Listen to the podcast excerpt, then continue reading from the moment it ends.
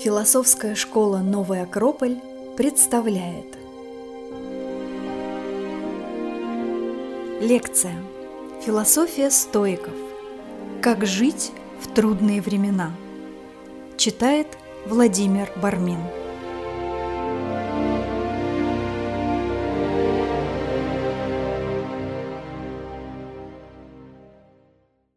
Сегодняшняя встреча будет посвящена стоикам. Я надеюсь, что мы успеем сегодня обо всем самом важном поговорить и что все хорошо получится. Итак, философия стоиков «Как жить в трудные времена». Таково э, название нашей сегодняшней встречи. Мы попробуем говорить в практическом ключе. Моя задача сегодня, и отчасти ваша, будет состоять в том, чтобы прикоснуться, понять самые главные, самые основные моменты учения стоиков и ответить себе на вопрос, как, каким образом мы могли бы эти ключевые моменты, эти идеи применить в нашей повседневной жизни. Тем более, если жизнь представляет собой трудные времена, обстоятельства, если представляет собой ну, вот нечто такое непростое, что требует определенной нашей реакции, выбора, какой-то внутренней зрелости, внутренней силы, способности действовать, взвешенно, объективно понимать ситуацию, ну и так далее. Мы рассчитываем, что уложимся за полтора часа. Итак, с чего хотелось бы начать? С определенного стереотипа, который, возможно, вы встречали в жизни. Если это не так, то я буду очень рад. Но обычно люди могут воспринимать образ стойка как такого, знаете, сухого, мужественного, безусловно, волевого человека, но при этом аскета, лишенного эмоций, э, лишенного радости, э, лишенного тех или иных удовольствий в жизни. Ну и вот этот образ, он, конечно, отчасти верен, но все-таки стереотипен, и я попробую сегодня донести вот как бы сам дух этой философии для того, чтобы мы могли почувствовать, что на самом деле философ-стоик — это очень активно включенный в жизнь человек, и при этом очень светлый, жизнерадостный, безусловно сильный, но при этом испытывающий целую гамму прекрасных чувств и состояний, которые облагораживают его душу. Само э, слово «стоики» или «стоическая философия» иногда тоже соотносят с э, качеством быть стойком или быть стойким. Ну, то есть стойкость в русском языке есть такое понятие, которое очень созвучно вот этому названию философии. Но это, к счастью или э, наоборот, это случайное совпадение смыслов в наших языках. И само по себе название стоической философии никак не связано с качеством стойкости хотя стойки стойкостью обладают. Ну, вот такой момент. Если немножко в двух словах рассказать о, э, в целом сначала о самой философии, о стоической философии. Но это эвдемоническое так называемое направление философии, в котором целью и высшим благом считается стремление достижения счастья. Но счастье, безусловно, каждый человек и в каждом философском направлении понимается как-то по-своему. И путь к счастью тоже может быть различным. У философа Стойка трактат, у философа Стойка Синеки трактат о счастливой жизни начинается таким образом. Все люди хотят жить счастливо, брат мой Галеон. И они смутно представляют себе, в чем заключается счастливая жизнь. А достигнуть последней в высшей степени трудно. Если человек собьется с пути, он уходит от счастья тем дальше, чем больше он увлекается погоней за ним. Когда путь ведет в противоположную сторону, поспешность и служит причиной еще большего удаления от конечного пункта. О чем Сенека здесь говорит? О том, что стремление к счастью, конечно, естественная потребность души человека, но очень важно выбрать правильное направление, ну то есть не сбиться в этом нашем путешествии к счастью. И это очень хороший вопрос. Что такое счастье? Где и как, каким образом его можно было бы искать. Для стоиков счастье является высшим благом, но при этом человек не может себе ставить цель в виде достижения счастья. А цель должна ставиться другая. А счастье возникает как следствие движения к этой другой цели или к этому благу. В любом случае у философов-стоиков в их размышлениях, в их поисках звучит очень важный, наверное, самый главный вопрос, который вообще может быть в жизни человека, как жить, как, каким образом можно было бы человеку научиться жить. Казалось бы, ну что, мы жить не умеем, что ли? Да, вот мы родились и живем. Разве нужно учиться жить?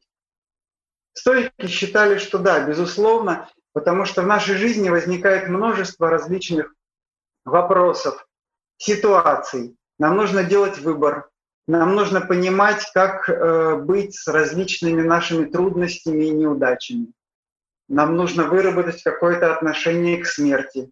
Нам нужно понять, каким образом нам взаимодействовать с другими людьми. И целая гамма других различных вопросов, которые так или иначе возникают в жизни человека, на которые нам нужно учиться на эти вопросы отвечать, учиться действовать. В каком-то смысле становиться более зрелым, более мудрым и способным принимать правильные решения. Два важных аспекта хотелось бы отметить в отношении стоической философии для того, чтобы ну, еще немножко приблизить, еще такой маленький шаг навстречу к ней сделать. Во-первых, стоическая философия во все времена была открыта к всевозможным идеям. Она рождалась в таком философском котле под влиянием многих философских течений. Это и Сократ, и Платон, и платоники в целом. Это киники и многие другие философские школы. Некоторые из них существовали раньше и в то время продолжали существовать. Некоторые были современниками. И стоическая философия в каком-то смысле становится эклектической. Эклектической. То есть это слово эклектика, возможно, вы встречали его в, вообще в жизни трактуется в применении к разным ситуациям немножко по-разному. В философском смысле это способность, это путь, когда мы избираем, когда мы обращаемся к разным философским традициям, течениям и выбираем те идеи, выбираем те элементы, которые мы считаем э, истинными, которые мы считаем гармонично сочетающимися друг с другом, в результате рождается некая такая целостная, непротиворечивая картина мировоззрения, понимания жизни, понимания места человека в этом мире, его пути. И философы-стойки вот таким образом были открыты ко всем идеям. Они вбирали в свою философию то, что потом становилось частью уже стоической философии выбирая лучшее, откликаясь на это лучшее. Синека об этом говорит. Все, кто до нас занимались тем же, то есть поиском истины, не наши повелители, а наши вожатые. Истина открыта для всех. Ею никто не завладел. И немалая доля ее останется и потомкам. Ну, то есть и нам с вами тоже. Эклектизм не нужно путать, на всякий случай два слова об этом скажу, с э, таким понятием, как синкретизм. Да, не пугайтесь, пожалуйста, этого слова. Но это тоже объединение, но в отличие от эклектизма, синкретизм игнорирует необходимость разрешения внутренних противоречий и игнорирует необходимость достижения единства вот этих вот всевозможных идей и подходов. И в результате, ну, собственно, получается такой, можно сказать, винегрет э, или окрошка, как кому э, это удобнее. Ну, то есть первый момент, первая особенность – это эклектизм и это э, готовность к принятию критики, готовность к принятию многих идей, открытость в целом. И вторая особенность Это доступность. Э, Философы-стоики считали, что, вообще-то говоря, стоиком может быть каждый. Вне зависимости от всевозможных особенностей, так скажем, культуры, духовной традиции, религиозной конфессии, к которой человек себя относит. Ну, поскольку неважно, во что человек верит, в логос, в Бога индивидуального какого-то, в некий высший разум, в некое цифровое пространство или что-то еще, вне зависимости от мировоззрения человека, каждый человек может становиться хорошим. Каждый человек может работать самим собой. Каждый человек может тренироваться в том, чтобы делать правильный э, нравственный выбор. И именно об этом стоическая философия. О том, каким образом научиться делать правильный выбор, правильный нравственный выбор. О том, каким образом быть самим собой настоящим.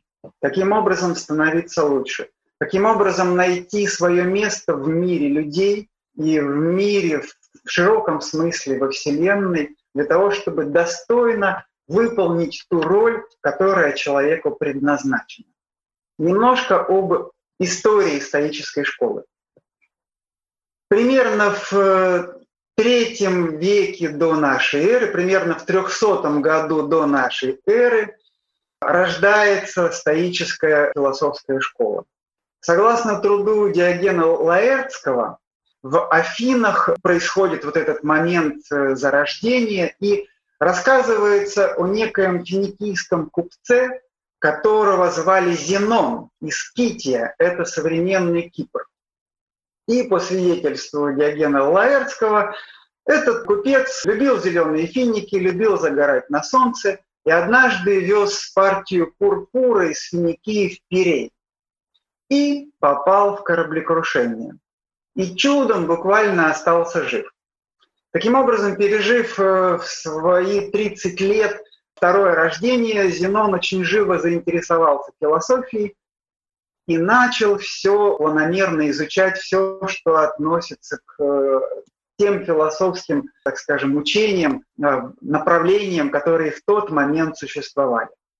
И вот, так, как об этом рассказывает легенда, как-то в Афинах в одной из лавок, где продавались свитки, ну то есть тексты, Зенон нашел книгу «Воспоминания о Сократе» Ксенофонта и так увлекся ей, что прям тут же начал читать, а потом обратился к э, продавцу с вопросом, где же, где же найти вот этих людей? На что продавец кивнул на улицу головой и сказал, да вон один из них идет, за ним и ступай. Мимо проходил философ Киник Кратет. И Зенон становится учеником Кратета. И Таким образом, некоторое время они вместе, как учитель, ученик, совместно с другими участниками этого философского действия, ну, собственно, вот так вот учатся, живут. И, собственно, благодаря э, Кратету происходит становление Зенона. Но потом он э, начинает проводить свои как бы собственные философские изыскания, он обращается к многим другим философским традициям и начинает проводить занятия вот в такой, как вы видите на э, слайде, расписной стои, которая э, и называется стоя, да, ну то есть изначально э, философов, которые собирались в этом месте, называли зеноновцы, но потом по названию самого местечка в Афинах стали называть стойки. Ну, то есть стойкость – это об одном, а расписная стоя в Афинах – это другое. Это такой расписной э, портик. Любой мог прийти и послушать Зенона о поэзии, об ораторском искусстве, о жизни, о пути, ну то есть о самых-самых разнообразных вопросах.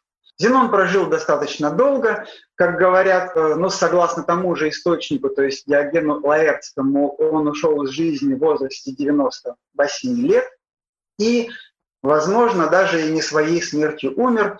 Коротко об этапах истории школы, совсем в нескольких словах. Обычно выделяют три этапа. Первый этап, так называемая древняя или старшая стоя или ранний период стоицизма. И кроме Зенона, это его ученики Клеанф и Хрисип. И особенно хотелось бы выделить Хрисипа. Иногда говорят, что не было бы Хрисипа, не было бы истории. Благодаря ему стоическое учение было синтезировано, проработано. Им было написано множество-множество книг. Вообще из ранней истории довольно мало текстов сохранилось, дошло до нашего времени. К сожалению, есть только отрывки.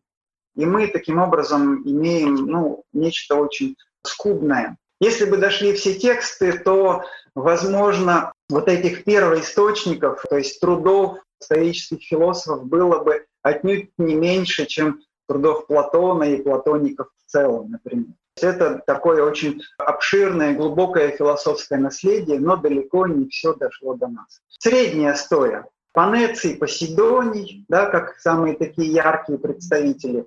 Ну и даты все цифры называть не буду из экономии времени. Смотрите, пожалуйста, на слайде сами. И особенно хотелось бы отметить третий период в истории стоической философии – новая стоя или римская стоическая традиция или римские стойки. И самые известные, знаменитые люди, прекрасные философы Синека, Эпиктет и Марк Аврелий. И о них, если позволите, совсем немножко расскажу. Но тоже очень коротко. Моя задача, с одной стороны, как-то немножечко приблизить, что ли, вот этих людей, прежде чем будем говорить о некоторых основных моментах э, стоической философии, чтобы ну, так немножко, что ли, познакомиться. Не только даты, цифры, чтобы прозвучали, но и некий образ возник тех прекрасных философов, которые осмелились жить, следуя своим идеям и философским принципам. Луций Анны Синека. Четвертый год до нашей эры, 65-й год нашей эры, года его жизни. Адвокат, римский сенатор, писатель, оратор, в юности увлекшийся философией. В какой-то момент из-за тяжелой болезни судьба занесла его в Египет, и там он посещал Александрийский мусион, знаменитую Александрийскую библиотеку, встречался с египетскими учеными, и даже в отчасти, в небольшом отрывке, сохранившемся его сочинении о стране и обрядах египтян, описывает ну, некоторые моменты, но в частности сведения об острове Филе, на котором находится и находился храм богини Изиды. Ну, то есть вот такой интересный эпизод был в его судьбе. Синека осуществляет выдающуюся политическую карьеру. Он считает, что благодаря философскому воздействию на умы представителей власти можно их наставить, воспитать, облагородить. И благодаря тому, что представители власти обладают значительным влиянием, это может благотворно сказаться на всем обществе. Это раздражало императора Калигулу, который в какой-то момент распоряжается убить э, Синеку. Синека в тот момент уже является сенатором, и в дальнейшем в его э, жизни постоянно идет преследование, постоянный прессинг, постоянная борьба. Постоянно он э, балансирует, как будто бы идет по лезвию ножа. С одной стороны, пытается выполнить свой философский и гражданский долг для того, чтобы изменить людей и мир к лучшему, а с другой стороны, он так или иначе включен во многие политические процессы, и не все они однозначно этически чисты. Но те императоры, при которых ему довелось жить, это Калигула, это Клавдий, император Клавдий, и следующий император Нерон. Каждый из них, ну, в общем, не просто противоречивая личность, и волевые, с многими страстями, иногда с жестокостями, с убийствами и заговорами. В какой-то момент Синека становится наставником сына Агриппины, это супруга Клавдия, и этого сына зовут Нерон, тот, который становится в будущем императором, и юному Нерону категорически приказывается слушаться наставлений, беспрекословно повиноваться своему наставнику Синеке. И надо сказать, что к этому воспитательному долгу Сенека э, пытается отнестись очень ответственно, и некоторые уроки, возможно, Нероном все-таки были усвоены.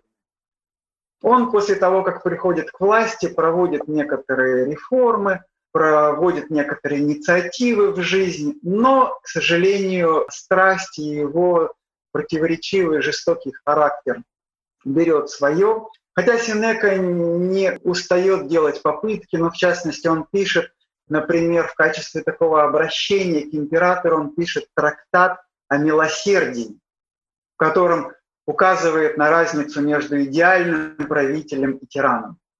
Пытается каким-то образом делать все, что от него зависит, все, что возможно.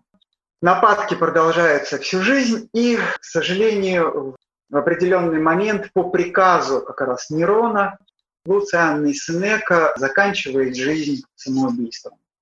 Эпиктет. Другой философ, стоик. Эпиктет – это не имя его, а прозвище. Оно обозначает приобретенный.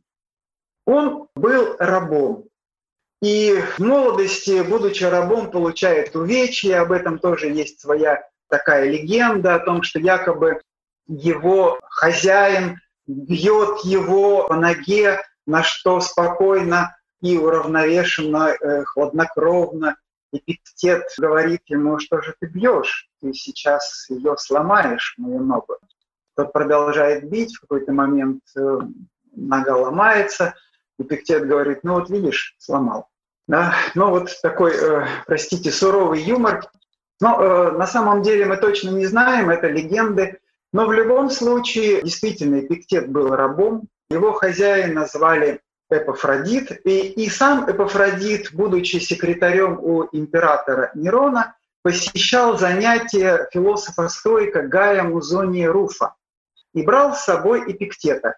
И, в общем-то, довольно благосклонно относился к тому, чтобы и сам Эпиктет тоже занимался в качестве ученика у Гая Музония Руфа. И Эпиктет проникается стоической философией. Его хозяин Эпофродит был тоже вольноотпущенным рабом, и в определенный момент Эпиктет тоже получает свободу, становится вольноотпущенным, и после этого создает свою собственную школу и становится настолько известным, авторитетным, популярным. К нему приходят очень многие знатные люди, но в частности как вы видите на слайде, э, зафиксировал учение Эпиктета сенатор Ариан, да, ну, то есть это знатного происхождения человек, который не стеснялся, не гнушался тем, что, в общем-то, был учеником у бывшего раба, а ныне у вольноотпущенника.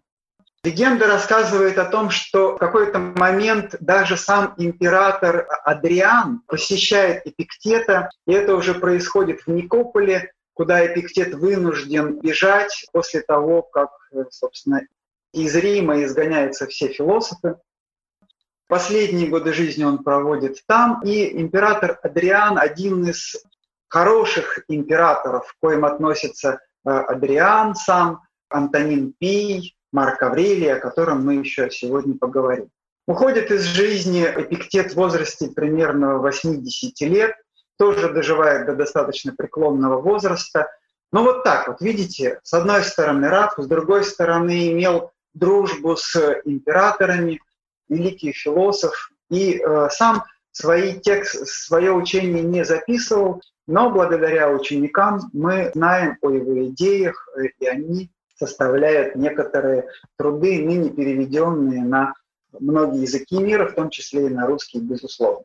Я в качестве примера хочу показать, может быть, сразу, но вот если вы хотите начать знакомство с Синекой, то я бы предложил вот такую книгу «Нравственные письма к Луцилию».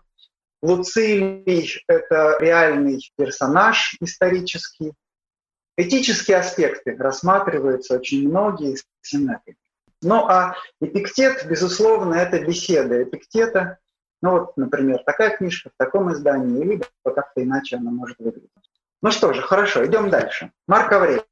А Марк Аврелий сам был императором и всей своей жизнью показывал сумел показать, что можно находиться у власти и при этом оставаться добрым, отзывчивым, скромным, справедливым человеком.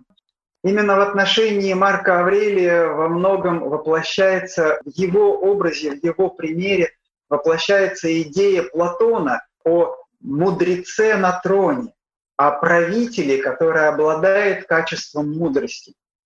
Безусловно, Марк Аврелий не был идеальным человеком. Но нет идеальных людей. Если бы мы таковыми были, мы бы уже, наверное, не жили здесь на Земле, пребывали где-то в иных сферах. Марк Аврелий был нормальный, обычный человек, но с удивительно тонкой, красивой, мужественной душой. Его даже побуждали, заставляли принять власть, он от нее отказывался. И это тоже платоновский принцип в своем диалоге государства. Платон рассказывает о том, что ну, представьте себе мудрого человека, который не хочет ничего для себя. Он не хочет занимать пост с целью приобрести те или иные блага, бонусы в виде материального или какого-то иного вознаграждения. Ему ничего не нужно от того, что у него есть власть. Лично для него ничего не нужно. Для такого мудрого человека власть становится путем служения людям, путем, в котором проявляется жертвенность. И Платон говорил о том, что таких людей необходимо принуждать быть правителями. Таких мудрых людей нужно заставлять быть правителями. И в примере Марка Аврелия в его жизни мы находим ровно такой эпизод. С самого детства Марка Аврелия замечает император Адриан. Тот самый император Адриан, который встречался с Эпиктетом и заприметил вот эту неординарную личность юного Марка, когда ему было совсем еще мало лет. И Адриан усыновляет дядю Марка, который в будущем тоже становится императором, его зовут Антонин Пий, с условием, что тот, в свою очередь, усыновит самого Марка и сына Луция Элия, или его звали Луций Лев, для того, чтобы тот, а именно Антонин Пий, в свое положенное время мог передать власть этим двум наследникам и будущим правителям. Марк Аврелий переезжает в дом к императору Адриану, а потом Антонину Пию самого детства, ну, с юности, да, выполняет самые разнообразные поручения в государстве. Таким образом проходит такой, так скажем, тренировочный процесс участия в различных государственных делах и управлении хотя бы в малом каких-то частях государства. На его долю уже в период его правления выпадают не самые легкие времена. Постоянные войны, кои я даже перечислять не буду наводнение от разлива реки Тибр, голод и многие-многие другие, болезни, эпидемии. Ну, в общем, внешние обстоятельства были одни из э, самых тяжелых. Но вместе с этим Марк Аврелий всегда остается бодр, всегда остается преисполнен сил, как о нем говорили современники. Он был честным без непреклонности, скромным без слабости, серьезным без угрюмости. Осознавая важность философии, Марк Аврелий открывает в Афинах четыре кафедры. Академического, то есть это, так скажем, последователи Платона, Платоновской академии. Перипатетического – это аристотелевское направление. Стоического и эпикурейского направления философии. И профессорам этих кафедр выделяется содержание за счет государства. Но вот таким вот образом, будучи сам философом, Марк Аврелий пытается сделать так, чтобы философия на государственном уровне присутствовала в воспитательном процессе.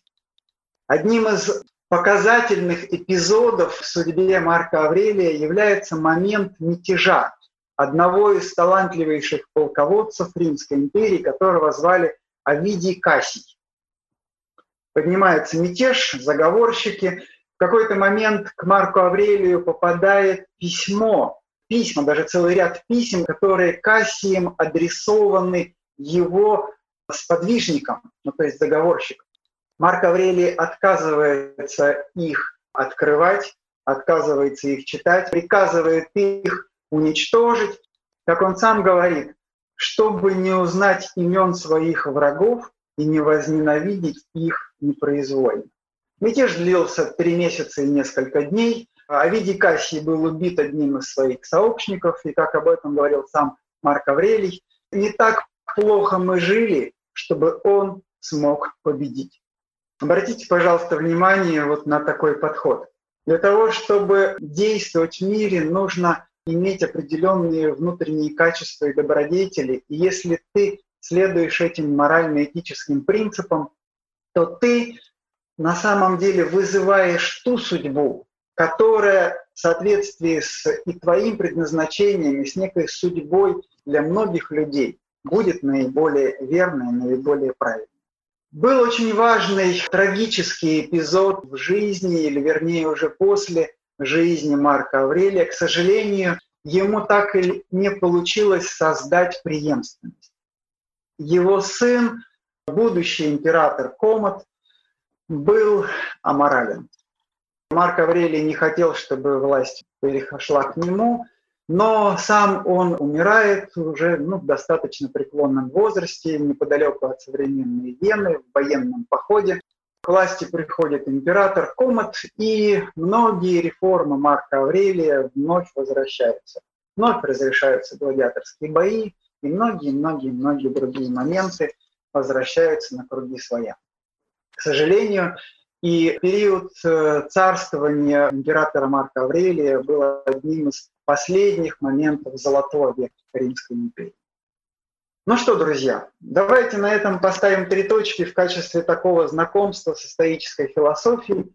Время нашей встречи, нашего занятия неумолимо бежит вперед, и нам нужно еще обратить внимание на очень важные идеи. Я попробую о них рассказать. Если у вас будут вопросы, вы, пожалуйста, их формулируйте, как-то кристаллизуйте, делайте пометочки, пожалуйста, и в конце нашей сегодняшней встречи мы обсудим, мы попробуем ответить, насколько это получится, и у меня, и нашими общими усилиями в совместном размышлении. Попробуем, ну, так скажем, если вопросы возникнут, обратить на них самое достойное внимание. Итак, Первый момент.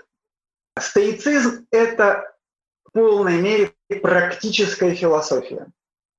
Самый главный момент стоической философии. Она не нужна, если она оторвана от жизни, если она не применяется в жизненном опыте, если она не интегрируется в образ жизни человека, если она в конечном счете не позволяет человеку, как говорит Антуан де Сент-Экзюпери, сбыться в этой жизни и стать счастливым. Но для того, чтобы в практическом ключе использовать стоические идеи, необходимо два элемента. Необходимо, во-первых, понимать природу мира, необходимо понимать природу вещей и осознавать свое место в этом мире. Это первый момент. А второй момент – необходимо понимать природу человеческого мышления. Ну, то есть как, каким образом устроено вот все в душе, в сознании человека, каким образом человек мыслит, размышляет, и как человек может научиться не делать ошибок в своих умозаключениях, в своем размышлении. И отсюда рождаются три основных предмета стоической философии. Итак, три основных предмета стоической философии. Это физика, логика и этика. Последовательно. Физика, стоическая физика. Это не та физика, которую мы с вами изучали в средней, а кто-то, возможно, и в высшей школе. Вернее, это не только та физика. Это, можно сказать, вообще наука об устройстве мира. Стоическая физика — это наука об устройстве мира, об устройстве Вселенной. Сюда, таким образом, мы можем отнести все естественно-научные дисциплины, которые нам сейчас известны. Но также и то, что мы можем назвать метафизикой. Ну, то есть попытка ответить на конечное «почему». Ну, то есть метафизические вопросы, метафизические изыскания, которые позволяют человеку увидеть более целостно, как устроен мир. Ну, то есть не только такая сугубо с точки зрения современной науки, естественно-научный подход, но и метафизика в том числе.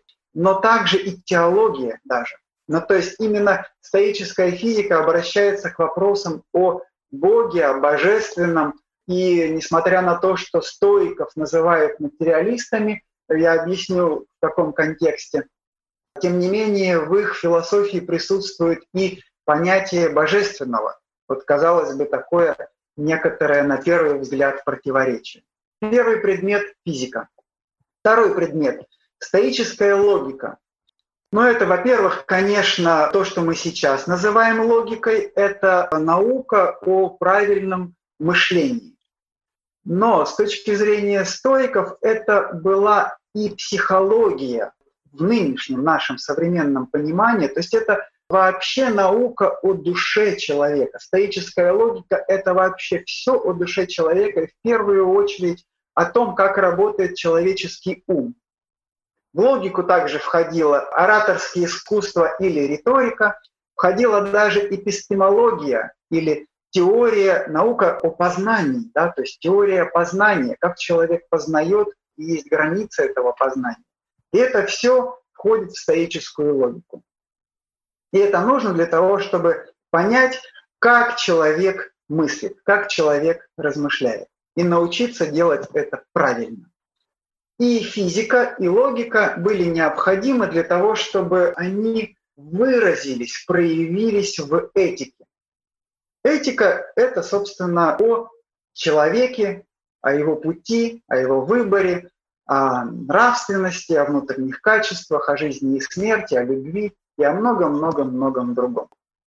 Хрисип дает такой образ для того, чтобы объединить вот эти все вышеназванные понятия. Три предмета.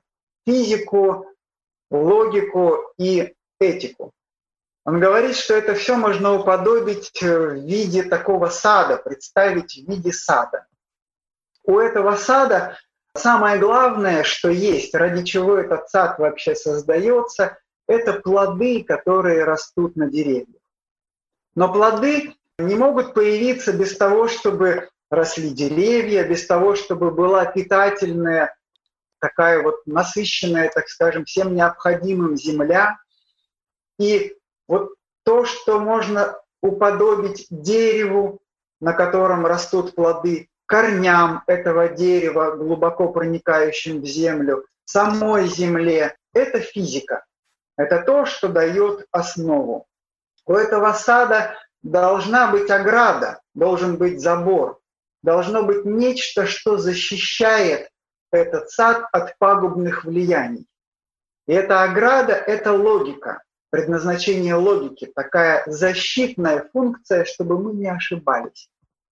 И все это нужно для того, чтобы появились плоды. Плоды — это этика.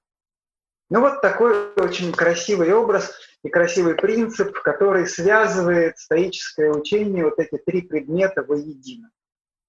Идем дальше. Главный принцип стоической философии можно было бы сформулировать таким образом. Перед тем, как мы начнем изменять свою жизнь в лучшую, безусловно, сторону, согласно главным моральным принципам, нам нужно правильно увидеть реальность. И поэтому все начинается с физики. Для того, чтобы выстраивать свою жизнь в соответствии с моральными принципами, нам нужно сначала разобраться в устройстве мира и сформировать таким образом свое понимание об этом устройстве и свое мировоззрение. Таким образом, физика об устройстве мира.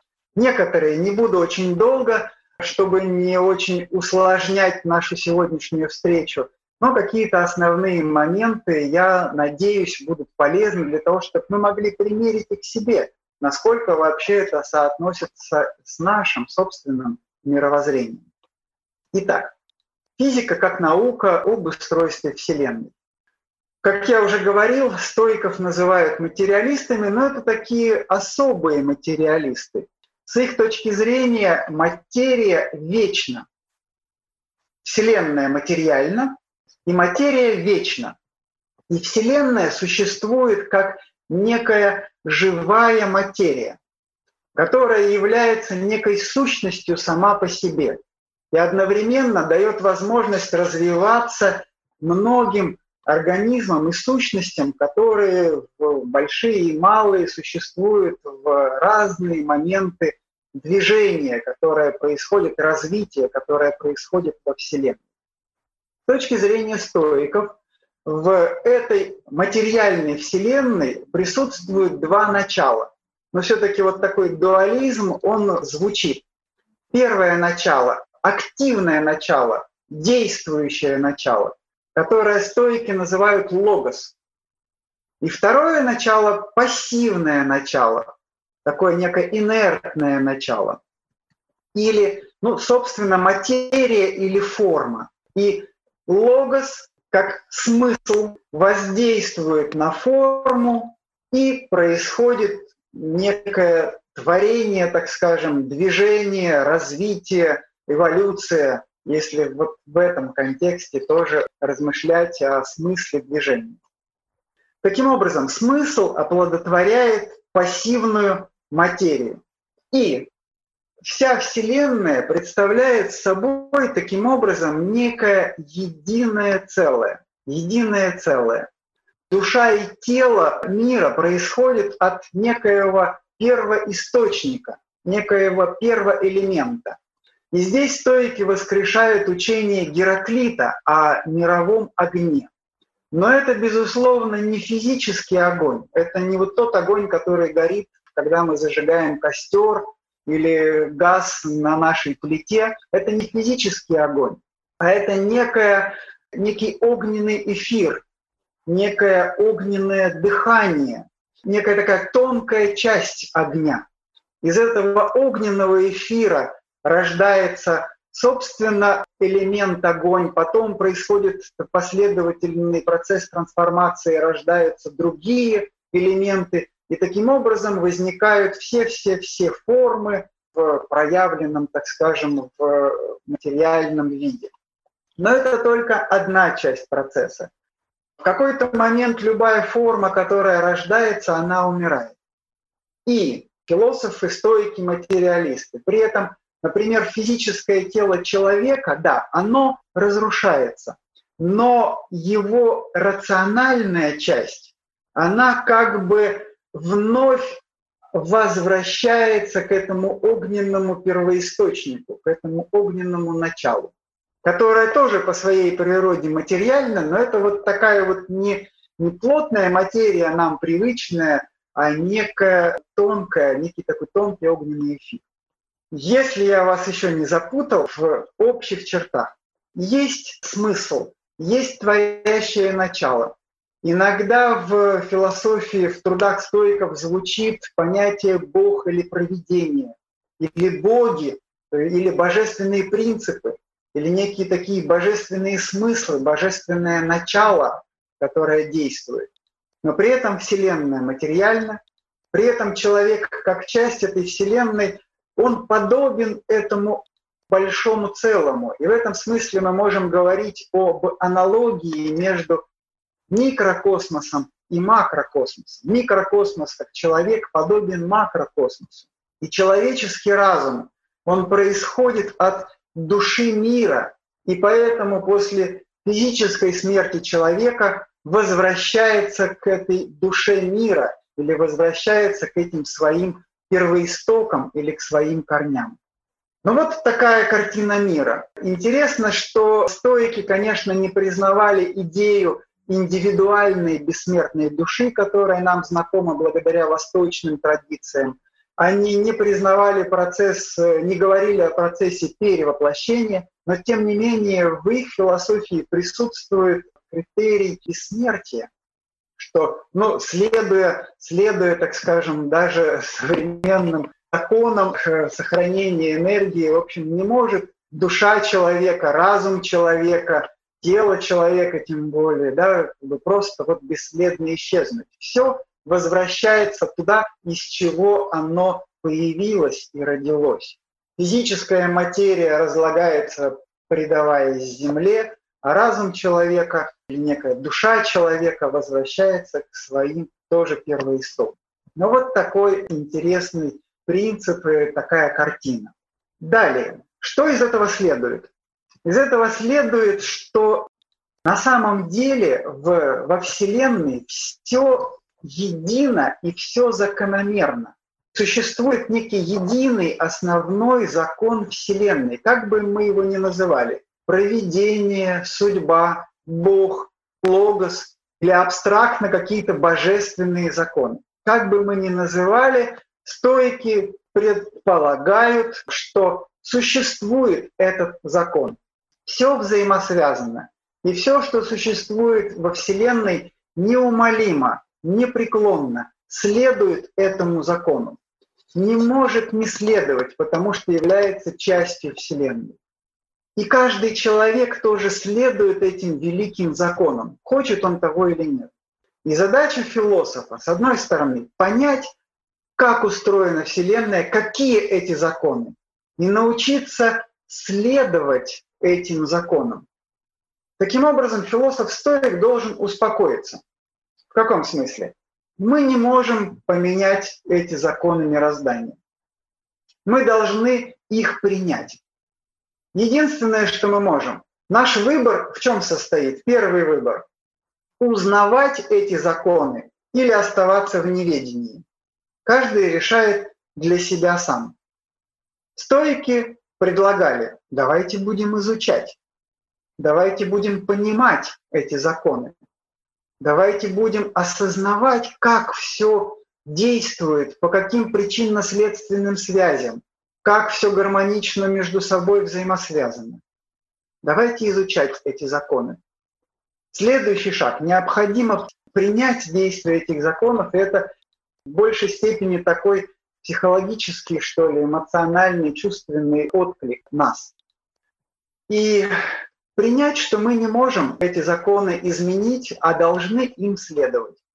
Но как это сделать, как следовать этим законам, это уже в какой-то степени творческий процесс. Потому что законы определяют, что должно быть, а человек выбирает, как и каким образом это осуществить. Очень красивая идея рождается из вот этого понимания. И эту идею мы знаем именно благодаря стоикам. Это идея космополитизма. В то время, ну, можно сказать, такая революционная идея. Философы-стоики сравнивают всю Вселенную, ну, то есть космос, всю Вселенную с империей. Говорит о том, что, говорит о том, что это, весь космос — это великая империя, а мы все подданные этой империи. В этой великой империи правят божественные силы, божественный логос, смыслы, а мы граждане, и мы равны, и мы родственны друг другу в этом смысле. Ну, то есть мы все люди, мы все граждане Вселенной, мы все граждане этого мира, мы все люди, мы все обладаем прекрасными человеческими качествами. И в нас гораздо больше того, что нас объединяет, чем всевозможные внешние характеристики, коих, безусловно, предостаточно, которые нас разделяют. Таким образом, стойки приходят к идее об общечеловеческом братстве. И в этом смысле я хотел бы предложить одно из э, упражнений для того, чтобы практиковаться в стоической философии. Во-первых, попробовать других людей воспринимать с пониманием. Пытаться к людям относиться спокойно, пытаться их понять, и отсюда рождается, или, по крайней мере, созвучно очень, ну, вот в моем восприятии с буддийским принципом сострадания. Сострадания. Да? Мы понимаем другого человека мы как бы проникаем в его душу, мы как бы обращаемся к чему-то более глубокому, что есть в человеке, и не позволяем свое восприятие, своему восприятию замутниться какими-то нашими обидами, внешними стереотипами, какими-то догмами, ну, чем бы то ни было еще. Попробовать в качестве упражнения можно относиться к другим людям как к братьям. Стойки даже советовали других людей называть братья, сестры, ну, то есть вот таким вот образом обращаться, да, ну, то есть называть. И еще одно упражнение в этой связи. Его можно практиковать и в своей семье, на работе, в повседневной нашей жизни, что бы мы ни делали. Это усилие, которое мы можем предпринимать, когда во имя того, что нас с другими людьми объединяет, мы пытаемся преодолевать то, что нас разделяет. Всегда, с любым человеком. Есть то, что нас объединяет, есть то, что нас разделяет. Как правило, разделяют некие внешние вещи. Вот эта идея, что не важно, какой социальный статус, какой пол, какое вероисповедание, какая национальность, какие-то там еще всевозможные нюансы. Неважно, чем люди отличаются друг от друга, мы братья, мы люди.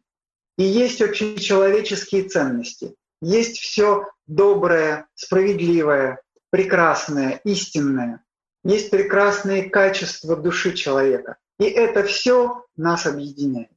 И мы можем делать усилия для того, чтобы создавать эту связь с другими людьми. И это в полной мере применение стоической философии на практике. Идем дальше.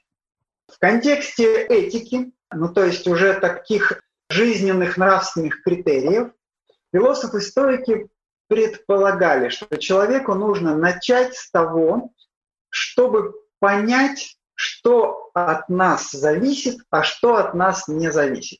Возможно, если вы уже немножко изучали стоическую философию, вот это первое, как правило, что ну, как бы звучит, да, что мы встречаем.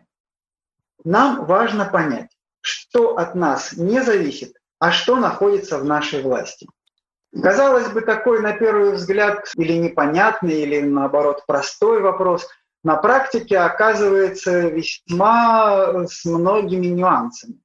Но по большому счету, что от нас зависит по-настоящему? От нас не зависит погода, от нас не зависят мнения других людей, от нас не зависят их поступки, от нас не зависит, насколько и как будет проходить пандемия сейчас во всем мире. От нас не зависят действия властей. От нас не зависит очень многое. А что зависит от нас? А, возможно, сейчас вы не имеете возможности сказать, но в ком-то звучит протест, который вы, возможно, и произносите, но ведь мы можем на это влиять. Безусловно, мы способны действовать, и наши действия могут оказывать влияние. Но для понимания самой по себе ситуации стойки предлагают такой образ. Они говорят, ну представьте лучника, да, вот лучник, который натягивает тетиву и выпускает стрелу. Что зависит от лучника? От него зависит, как хорошо он тренировался и обладает ли он мастерством. От него зависит, какой лук он выбрал и правильно ли он там, не знаю, как-то отрегулирован. От него зависит, хорошее там ли у него зрение, да, но это, кстати, тоже уже от него не зависит, да, это вот как бы некая такая данность, которая может быть в нашем организме. От лучника зависит, как он прицелится, насколько он будет уравновешен, насколько он будет сосредоточен, сконцентрирован, насколько он правильно все и профессионально сделает, может промахнуться. В каком-то смысле, да, ну, то есть конечный результат. Попадет ли лучник в цель, не зависит от него самого. И вот об этом стойки говорят. В отношении других людей, например, конечно же, э, от нас зависит, как мы к людям относимся, как мы с ними общаемся, что мы делаем для этих людей. Но их реакция на нас, их отношение к нам, их поступки по отношению к нам от нас не зависят. Потому что в этот процесс может вмешаться миллион различных факторов, которые вне нашей власти. И почему стоическая философия, она приносит успокоение? Потому что если человек научится правильно понимать, что от него зависит, а что от него не зависит, его жизнь станет гораздо более гармоничной и спокойной. Мы очень много сил душевных, очень много нервов, очень много времени тратим на то, что от нас не зависит.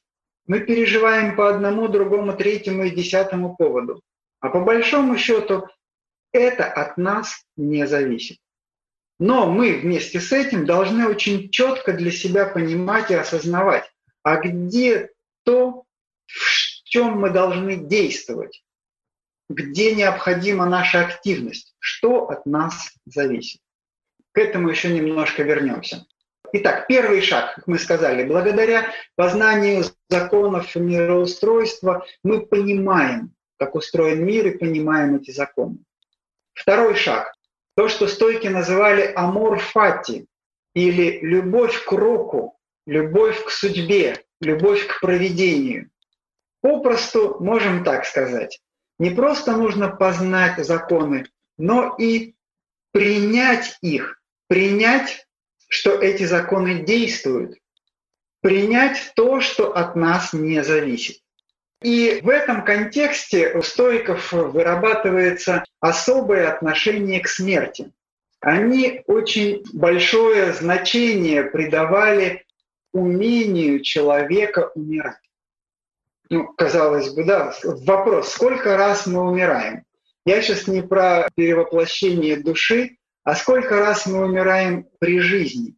Философы-стоики считали, что сама по себе смерть или разрушение физической формы, ну, то есть нашего тела, в котором мы живем, которое в какой-то момент родилось, достигает своей зрелости, потом постепенно увядает, и в нужный момент мы уходим из этой жизни, это нормальный природный процесс. То есть наша жизнь — это некий проект, который осуществляется в контексте не до конца нами понимаемых законов. И к этому нужно относиться естественно, просто. Эпиктет об этом. Смерть – это неизбежная необходимость. Я имею в виду, куда мне убежать от смерти? Или другая цитата из него же, в его работе «В чем наше благо?» Страданий и смерти избегнуть нельзя, они наше дело. А вот мы как раз их-то и боимся. Зло не в смерти и не в страданиях, а в малодушии перед ними. Правду говорит Сократ, что мы, как дети, устроим себе какое-нибудь чучело, размалюем его пострашнее и сами же пугаемся его. Как дети боятся пугала, ими же самими устроенного, так и мы устроили себе пугало из страданий и смерти и боимся его. В самом деле, подумаем, что такое смерть? Подойдем ближе к этому страшилищу, рассмотрим его с вниманием, и мы увидим, что это только размалеванное пугало. Ведь необходимо же душе моей когда-нибудь разъединиться с моим телом, как и не были они соединены до моего рождения. Ведь придется же мне умереть, не сегодня, так завтра. К чему же огорчаться, когда наступает смерть? Ну то есть первый момент. Смерть — это закон природы, циклический процесс, неминуемый. И не надо вообще по этому поводу переживать. Это то, что мы изменить не можем.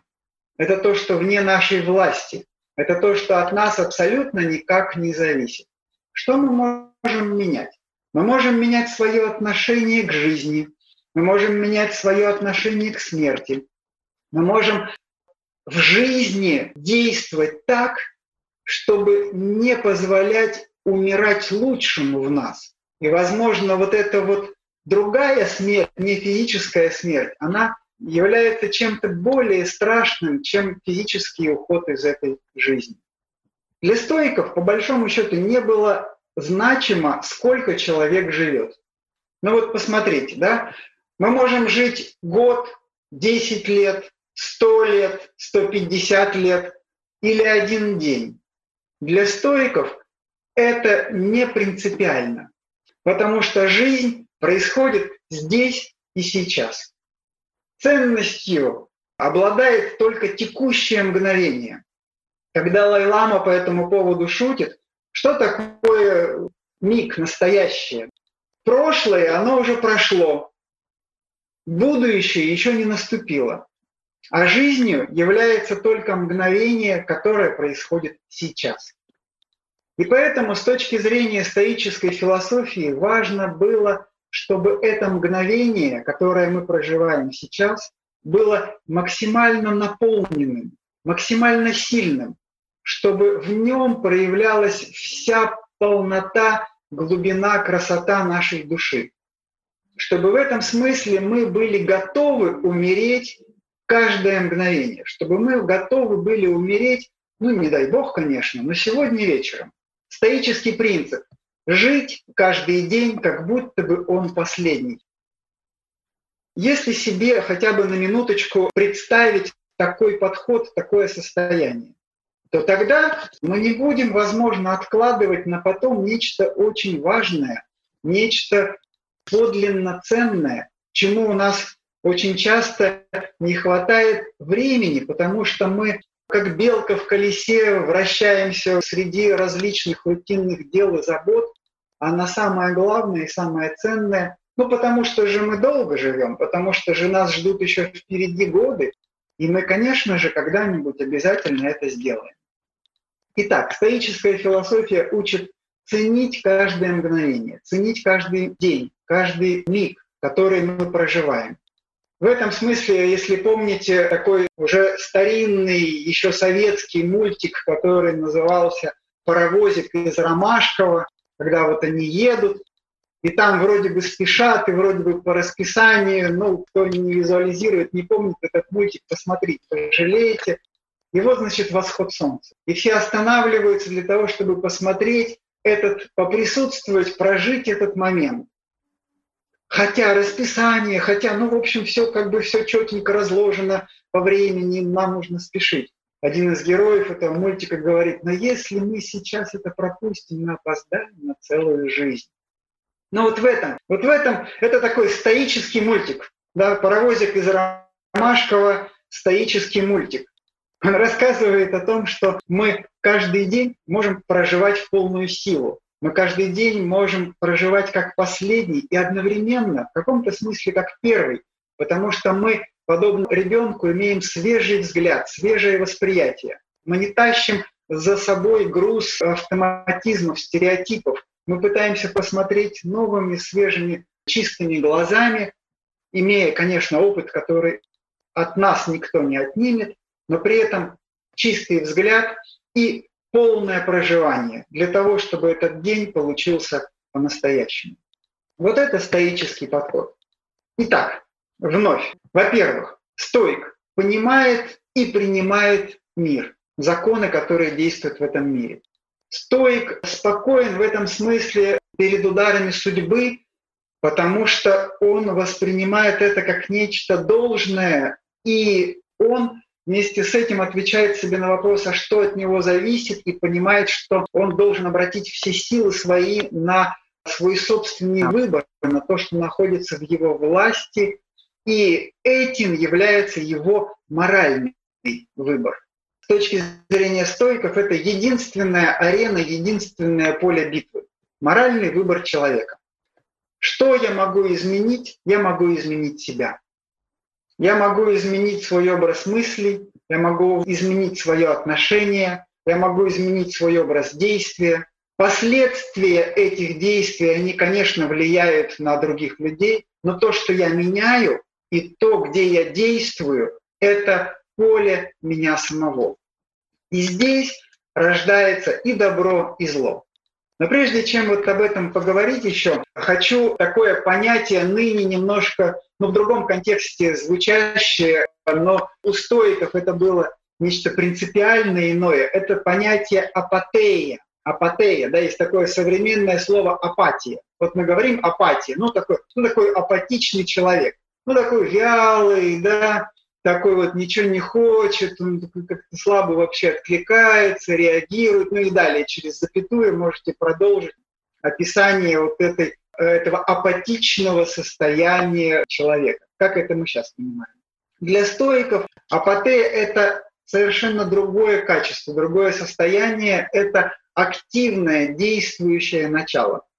Но это состояние гармоничное, когда, обратите, пожалуйста, внимание, на разум человека не действуют страсти и не действуют, как стойки говорили, аффекты. Страсти, ну, в таком негативном ключе, без позитивного смысла, да, такие негативные страсти или аффекты, которые могут замутнять сознание, которые могут мешать нашему разуму действовать адекватно, правильно, правильно воспринимать, правильно понимать и делать выбор.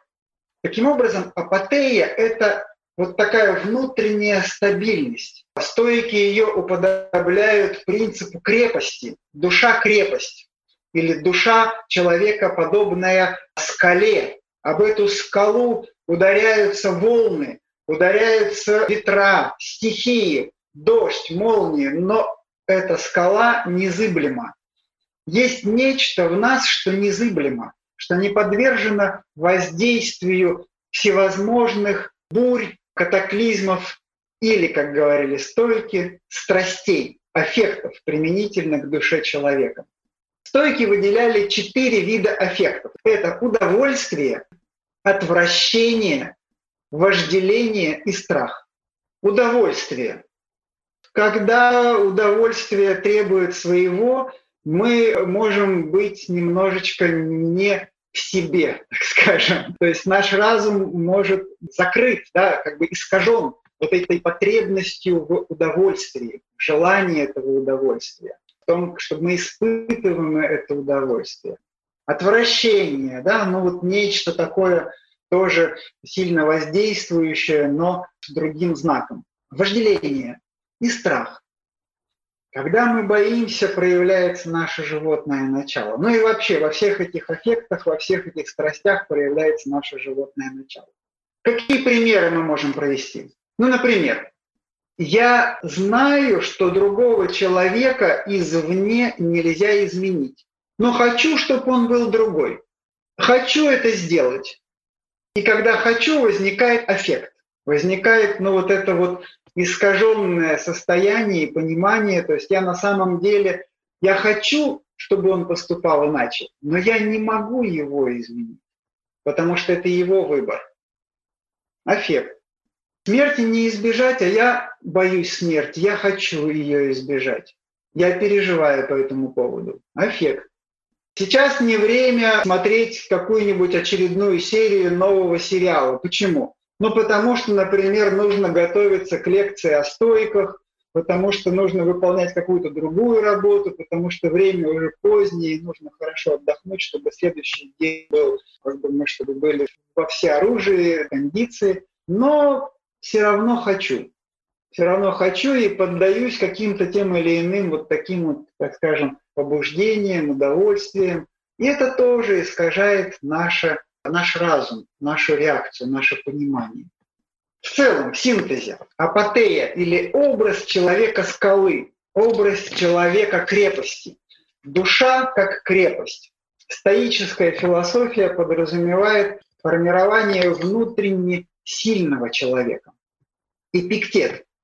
Одна только душа человеческая безопаснее всякой неприступной крепости. Почему же мы всячески стараемся ослабить эту нашу единственную твердыню? Почему занимаемся такими вещами, которые не могут доставить нам душевные радости? А не заботимся о том, что одно только и может дать покой нашей душе. Мы все забываем, что если совесть наша чиста, то никто не может нам повредить. И что только от нашего неразумия и желания обладать внешними пустяками происходят всякие ссоры и вражды. Следующий момент в продолжении этого же. Наш моральный выбор определяет добро или зло. Ну, то есть наши действия определяют то, насколько рождается или происходит нечто доброе, или мы действуем в контексте зла. Есть вещи, которые стойки определяют как нечто безразличное. Ну, то есть от нас не зависящее. Если это от нас не зависит, значит это безразлично. Мы должны делать выбор в отношении того, чтобы в своих реакциях, в своих поступках не допускать зла и действовать в соответствии со своей природой, ну то есть делать добро. а переживаем по поводу того, к чему мы должны быть более-менее безразличны. Вопросы здоровья и болезни безразлично. Жизнь, смерть безразлично. Богатство, бедность безразлично. Одиночество или семейная жизнь. Мы тоже можем относиться к этому безразлично. Не значит, поймите, пожалуйста, правильно, не значит, я не люблю других людей, не значит, я не ценю жизнь, не значит, я не стремлюсь к гармонии, которую мы можем назвать здоровье в своей жизни, физическое и душевное. Но есть определенные обстоятельства, которые от нас не зависят, и ну, я более или менее здоров, по большому счету не важно.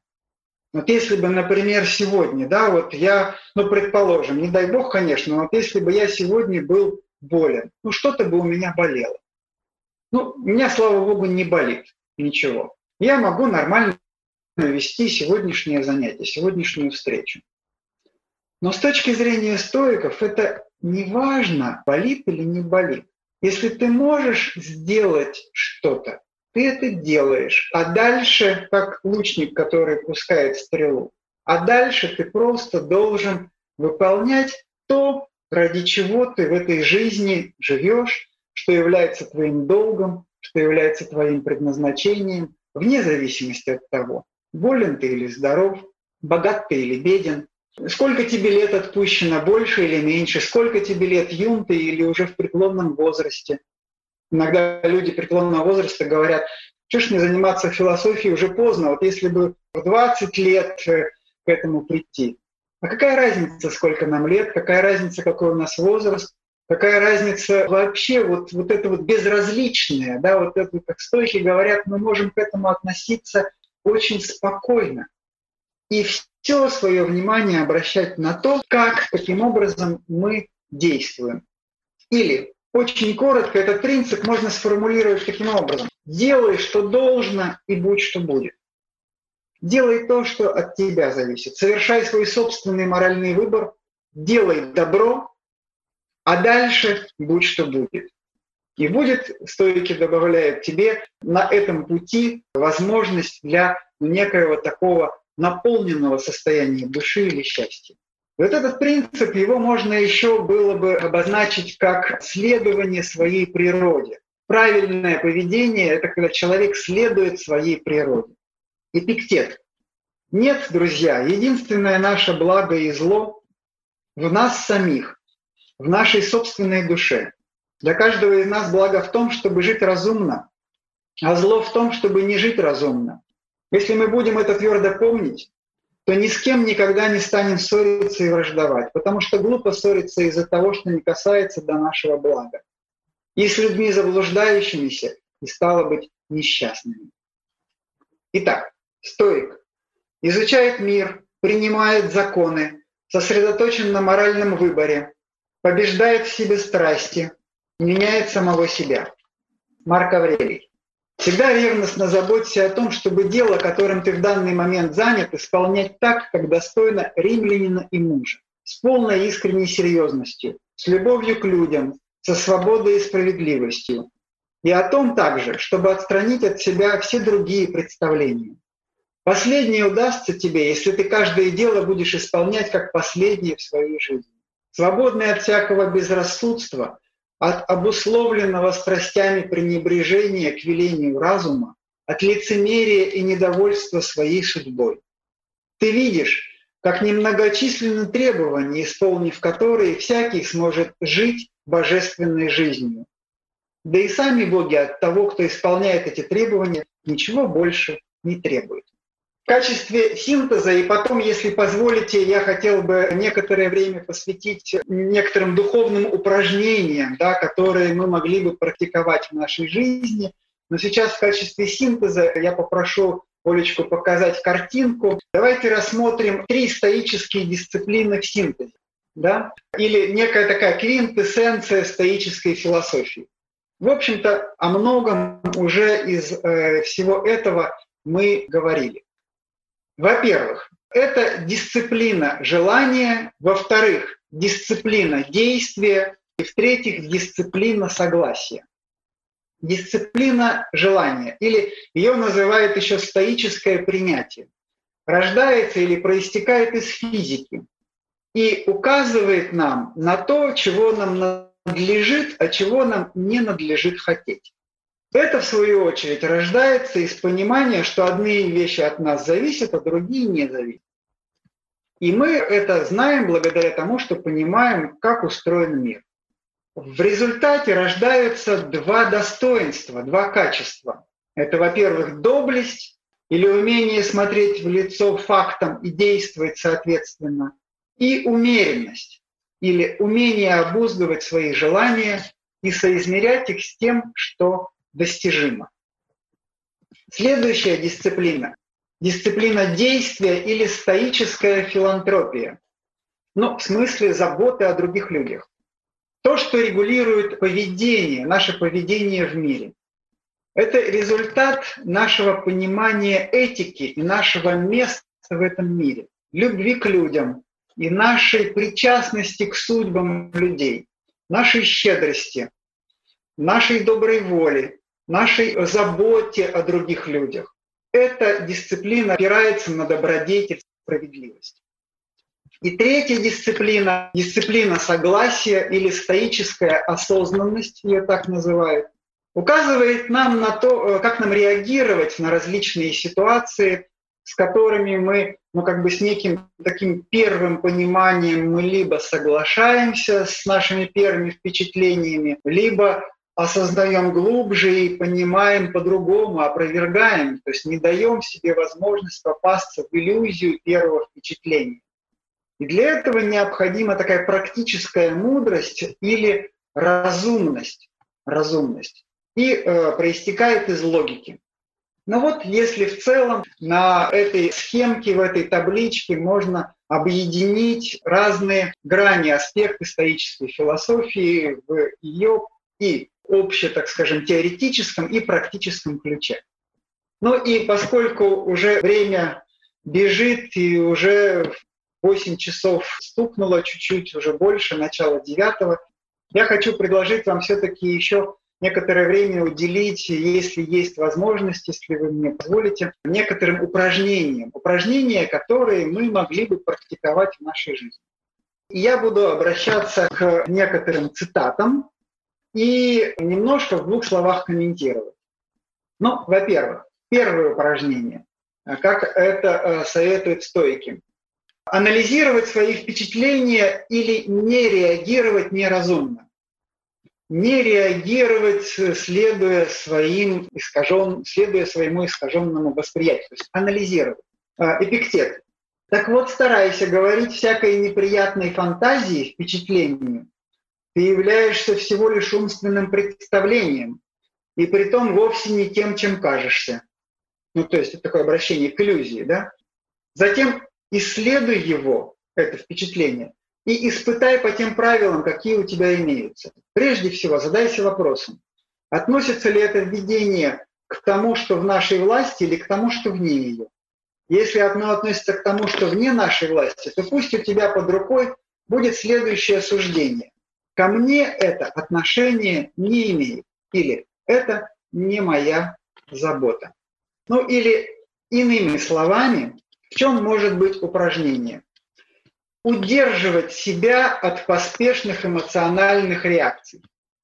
Дать себе некоторое время для того, чтобы проанализировать свои впечатления. Включить больше разума, включить больше души, разумной души, для того, чтобы наша реакция была более соответствующей самой природе, ситуации, истине, а не тем иллюзиям, впечатлениям, в которых мы можем очень часто ошибаться. Первое упражнение. Второе, следующее. Стойки советуют напоминать себе о бренности вещей, о том, что ничто не вечно, не быть рабом вещей, дорожить мгновением. Цитата из Эпиктета. В каждом из предметов, очаровывающих душу, приносящих пользу и вызывающих к себе любовь, помни говорить себе, каков он, начав с предметов самых незначительных. Если ты любишь горшок, говори, я люблю горшок, вещь из хрупкого фарфора. Ведь если он разобьется, это не приведет тебя в смятение. Если ты любишь своего ребенка или жену, говори, что ты любишь человека смертного. Ведь если он умрет, это не приведет тебя в смятение. Но вот такая достаточно суровая, скажите, формулировка. Эпиктет сравнивает отношение к человеку и отношение к фарфоровому горшку. Разве можно сопоставлять? А может быть, можно? Природа и человека, и горшка смертна. И мы должны принять, хотим мы того или нет, что люди, которых мы очень любим, они в какой-то момент уйдут из этой жизни. Историческая философия, она отнюдь не жестока, она отнюдь не отвергает любовь, нежность и бережное отношение к людям, наоборот. Она говорит о том, что лови мгновение. Ты должен понимать, что другой человек, которого ты любишь, может уйти из жизни, и это не в нашей власти. А что в нашей власти? В нашей власти любить, в нашей власти заботиться, в нашей власти проявлять всю щедрость своей души для того, чтобы этот человек чувствовал нашу любовь, чтобы каждый день был прожит наиболее красиво, со смыслом, наполненной любовью. Другая цитата об этом же. Перестаньте ради богов дорожить предметами, перестаньте делать себя рабами прежде всего вещей, а затем из-за них и людей, могущих предоставлять или отнимать их. И еще. Нам нужно беречь то, что наше, не желать того, что не наше, пользоваться тем, что нам дают, не плакать о том, что нам не дают, охотно без противления отдавать то, что у нас отнимают, и благодарить Бога за то, что мы пользовались им некоторое время. Но вот, мне кажется, в этой фразе эпиктета вообще очень многое. Следующее упражнение. Ну, в какой-то момент я, э, э, если почувствую, что уже начинает э, повисать некое такое, так скажем, напряжение, что нам пора заканчивать, я остановлюсь. Но если можно, еще буквально чуть-чуть. Не изменять самому себе. Следующее упражнение, духовное упражнение, тренироваться в том, чтобы следовать своей природе, не изменять самому, самому себе и понимать, что мы можем что бы то ни было делать, но не любой ценой. Вот этот вот важный момент. Не любой ценой. Да, мы стремимся, мы достигаем своих целей, но не любой ценой. Эпиктет. Всякий раз, когда ты собираешься взяться за какое-нибудь дело, напоминай самому себе о том, какого рода это дело. Если ты отправляешься помыться, представь себе происходящее в бане. Там люди брызгают на соседей водой, толкаются, бронятся, крадут друг у друга. Вот так с большей для себя безопасностью ты возьмешься за это дело, если тотчас скажешь самому себе, я хочу помыться, но при этом сохранить свое естественное намерение, следовать своей природе, применяя разум к социальной жизни. И точно так же в каждом деле. Ведь таким образом, если что-то помешает тебе помыться, у тебя будет наготове сказать, я хотел не только помыться, но и сохранить мое естественное намерение. Но я не могу сохранить его, если стану негодовать на происходящее. Ну, то есть в этом немножко таком с юмором примере эпиктета в желании помыться, еще и при этом нужно остаться хорошим человеком. Не только помыться, но и хорошим человеком остаться. И хорошим человеком остаться гораздо важнее, чем помыться. Понимаете? Вот, вот в этом смысле такое упражнение. У Хрисипа есть такая метафора, которую он приводит. Это собака, привязанная к повозке. Повозка движется, а у собаки довольно длинный поводок, и собака может, ну, как бы гулять на некоторое расстояние от повозки отходить. Неразумно, если собака начинает противиться, противостоять этому неумолимому движению повозки. Собака, да, для нее что самое главное? Самое главное для нее следовать за повозкой. И плюс к этому она имеет еще некую свободу движений, может тут понюхать, там полежать немножко, тут цветочком поинтересоваться. Ну, в общем, какие-то дела у нее собачьи могут быть. Поводок достаточно длинный и достаточная свобода. И вот о чем здесь хрисип и стойки? Что есть этот аналог принципа повозки, которая неумолимо движется, это некий наш внутренний нравственный закон. И какую бы свободу в интересах и в действиях мы не предпринимали, мы неумолимо должны вновь и вновь возвращаться к этому движению повозки. Такой очень красивый принцип. Или коротко, человек предполагает, а Бог располагает. Да? Ну, то есть мы можем приложить усилия по достижению наших целей, но самое, а получится это или нет, от нас не зависит. Самое главное – не изменить самому себе. Следующее упражнение. Я, наверное, сейчас уже немножко выберу, чтобы не все. Извлекать из всего пользу. Ну, то есть любое обстоятельство жизненное может становиться для нас уроком. Стоический принцип. Или вопрос, который мы себе задаем, как я могу применить добродетель уже сейчас, здесь и сейчас. Эпиктет. Помни, что в каждой случайности следует искать, обращаясь к самому себе. Какой способностью ты обладаешь для пользования ею? Если ты увидишь красивого юношу или девушку, ты обретешь способность воздержания, если будет предложен труд или боль, ты обретешь выдержку, а если подвергнешься поношению, обретешь терпение. И тебя, обретающего такую привычку, не увлекут за собой твои фантазии. Со временем ты обретешь уверенность, что нет такого случая, достойно вынести который у тебя нет нравственных сил. Как Марк Аврелий тоже об этом говорит, что нам не нужно переживать по поводу того, что с нами происходит. Наш выбор в том, чтобы достойно действовать. И те испытания, которые уготовила нам судьба, они нам по силам. И они ровно такие, чтобы в чем-то мы изменились к лучшему. Любая ситуация становится, как Марк Аврелий говорит, предпочтительной, то есть ступенькой на пути внутреннего роста, внутреннего становления. То, что на первый взгляд может показаться бедой, какими-то тяжелыми обстоятельствами, является шансом, является вызовом, отвечая на который мы можем стать более сильными, обладать выдержкой, воспитать в себе, не знаю, тонкость души, доброту или что-то еще. Следующий пример. Лучше говорить мало, но по существу. Эпиктет. По большей части храни молчание. В противном случае веди немногословную речь о необходимом. Изредка, когда требуют обстоятельства, говори, но не о случайных вещах, гладиаторах, конных христаниях, атлетах, кушаниях и напитках, о чем обычно ведут речи. В особенности ничего не говоря о людях с порицанием или похвалой, и не сравнивай их. И вот здесь вот есть два момента, которые звучат. Во-первых, действительно говорить меньше и как бы взвешивать то, что мы произносим. Не сплетничать, не говорить с порицанием.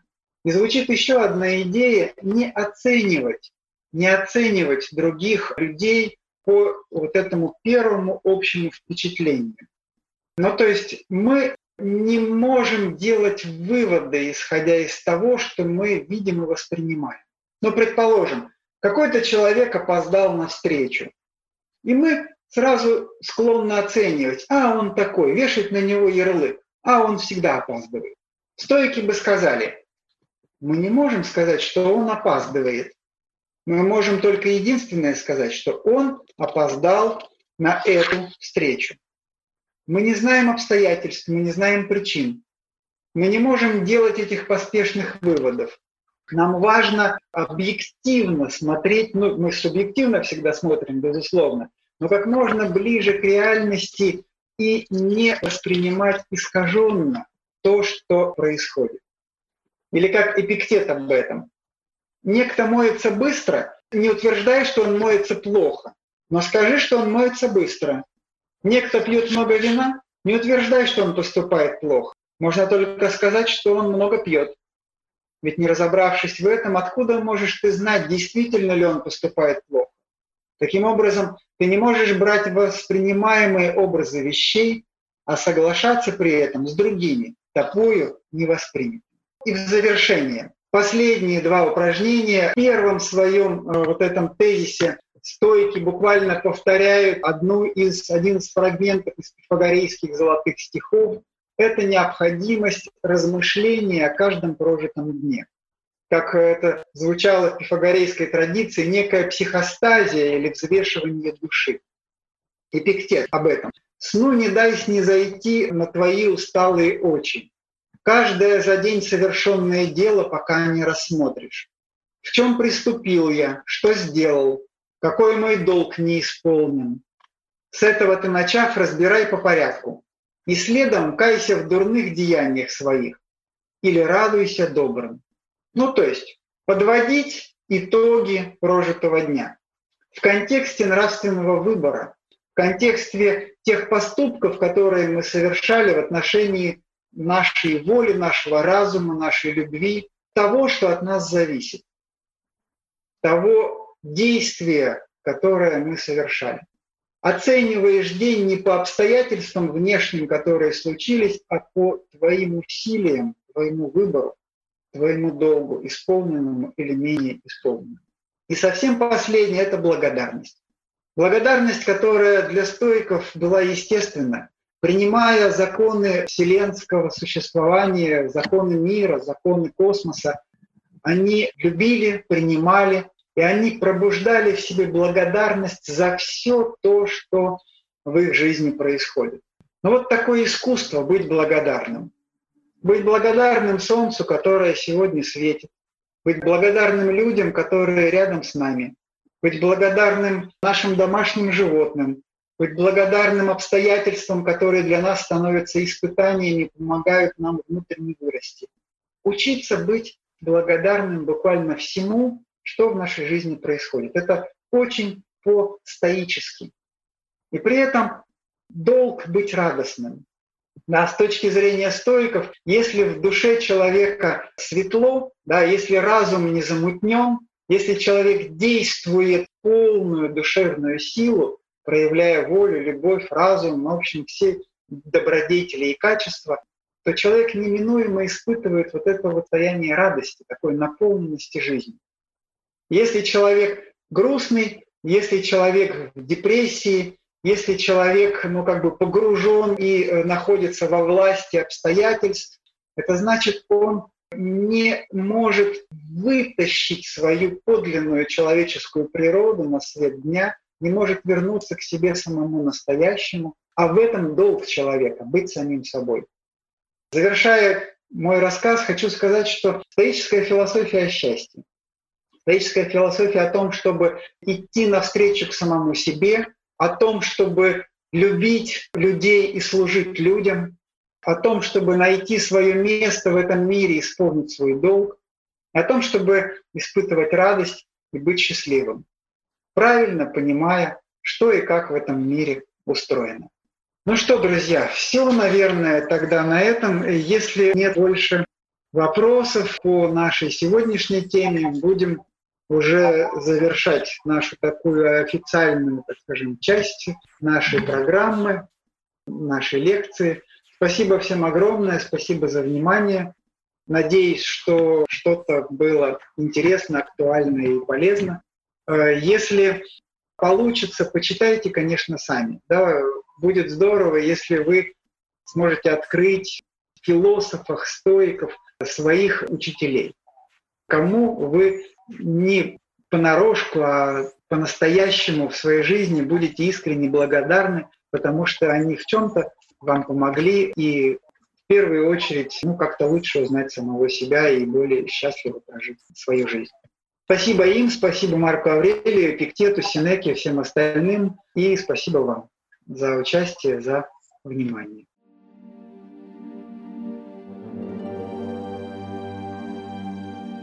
Чтобы не пропустить новые материалы на нашем канале, не забудьте, пожалуйста, подписаться на него.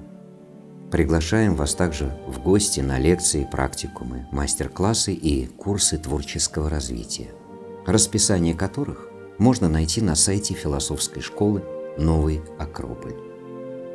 acropolis.org.ru. До встречи!